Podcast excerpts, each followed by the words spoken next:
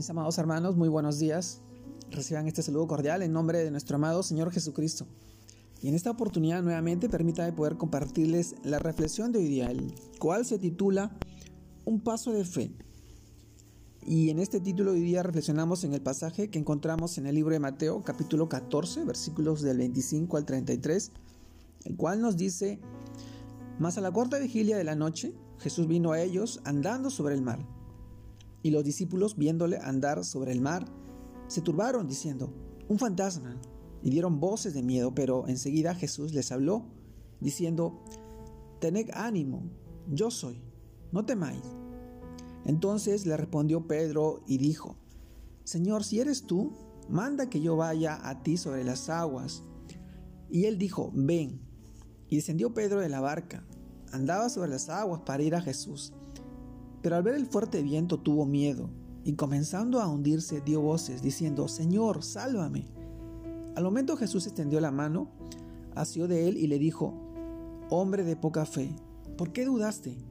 Y cuando ellos subieron en la barca, se calmó el viento. Entonces los que estaban en la barca vinieron y le adoraron, diciendo, verdaderamente eres Hijo de Dios. Mateo capítulo 14, versículos del 25 al 33 mis amados hermanos, un paso de fe. Y en el título de hoy día, y en el pasaje de Mateo capítulo 14, nosotros reflexionamos el día de hoy y sabemos que al igual que Pedro, debemos salir de nuestra barca, dejar la comodidad para poder hacer la obra de Dios, a la cual nosotros hemos sido llamados. Dar ese paso de fe es, es atemorizante, sí, pero Él nos guiará a las bendiciones cuando damos un paso de fe, abrimos la puerta para que Dios obre en nuestras vidas. De una manera sobrenatural, mis hermanos. Quizás no caminamos sobre las aguas, pero eh, sí caminaremos a través de situaciones adversas y grandes desafíos que se nos presentarán en la vida. Si nos concentramos en las olas o las circunstancias difíciles que se levantan cerca de nosotros, y si no buscamos la ayuda de Dios, también terminaremos desesperados y tal vez hundiéndonos. Mis hermanos, cuando dejamos de mirar a Cristo para mirar a lo grande de las dificultades que se nos, que se nos presentan, y nosotros empezamos a desfallecer, pero cuando le invocamos, Él extiende su mano, su mano poderosa, su brazo y nos salva. Cristo es el gran Salvador.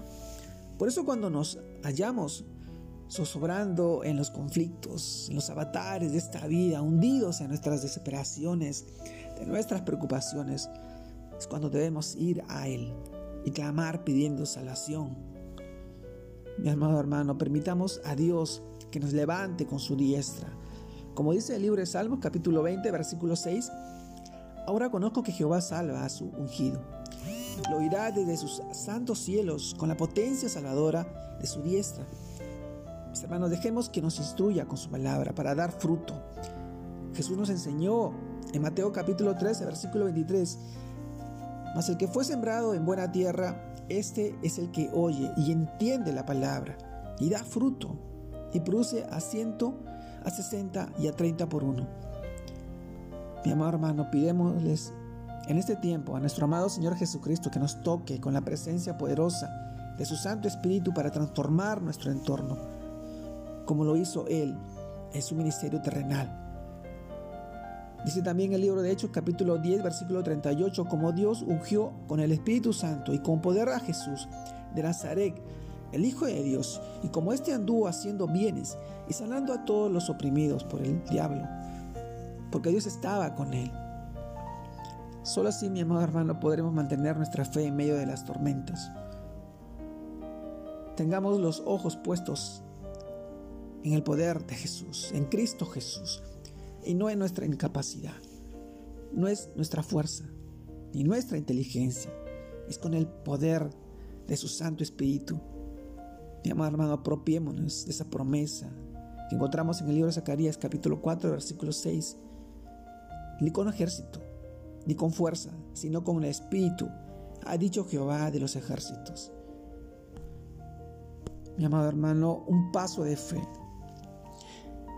es la decisión que nosotros hemos tomado al llegar a los pies de Jesucristo. Es la decisión más importante de nuestra vida cuando nosotros aceptamos al Señor y dejamos que Él nos llene de su autoridad, de su poder para poder bendecir y obrar en la obra de muchos hogares y muchas familias que están pasando tormentas y situaciones muy difíciles que pueden acarrear a una disilusión, a una separación. Permitámonos tener esa confianza, esa seguridad que el Señor ha puesto en nuestras vidas para bendecir, ser esa luz y sal en este mundo caído que de repente no conoce o se ha apartado de nuestro amado Señor Jesucristo. Recuerda, Jesús viene por segunda vez.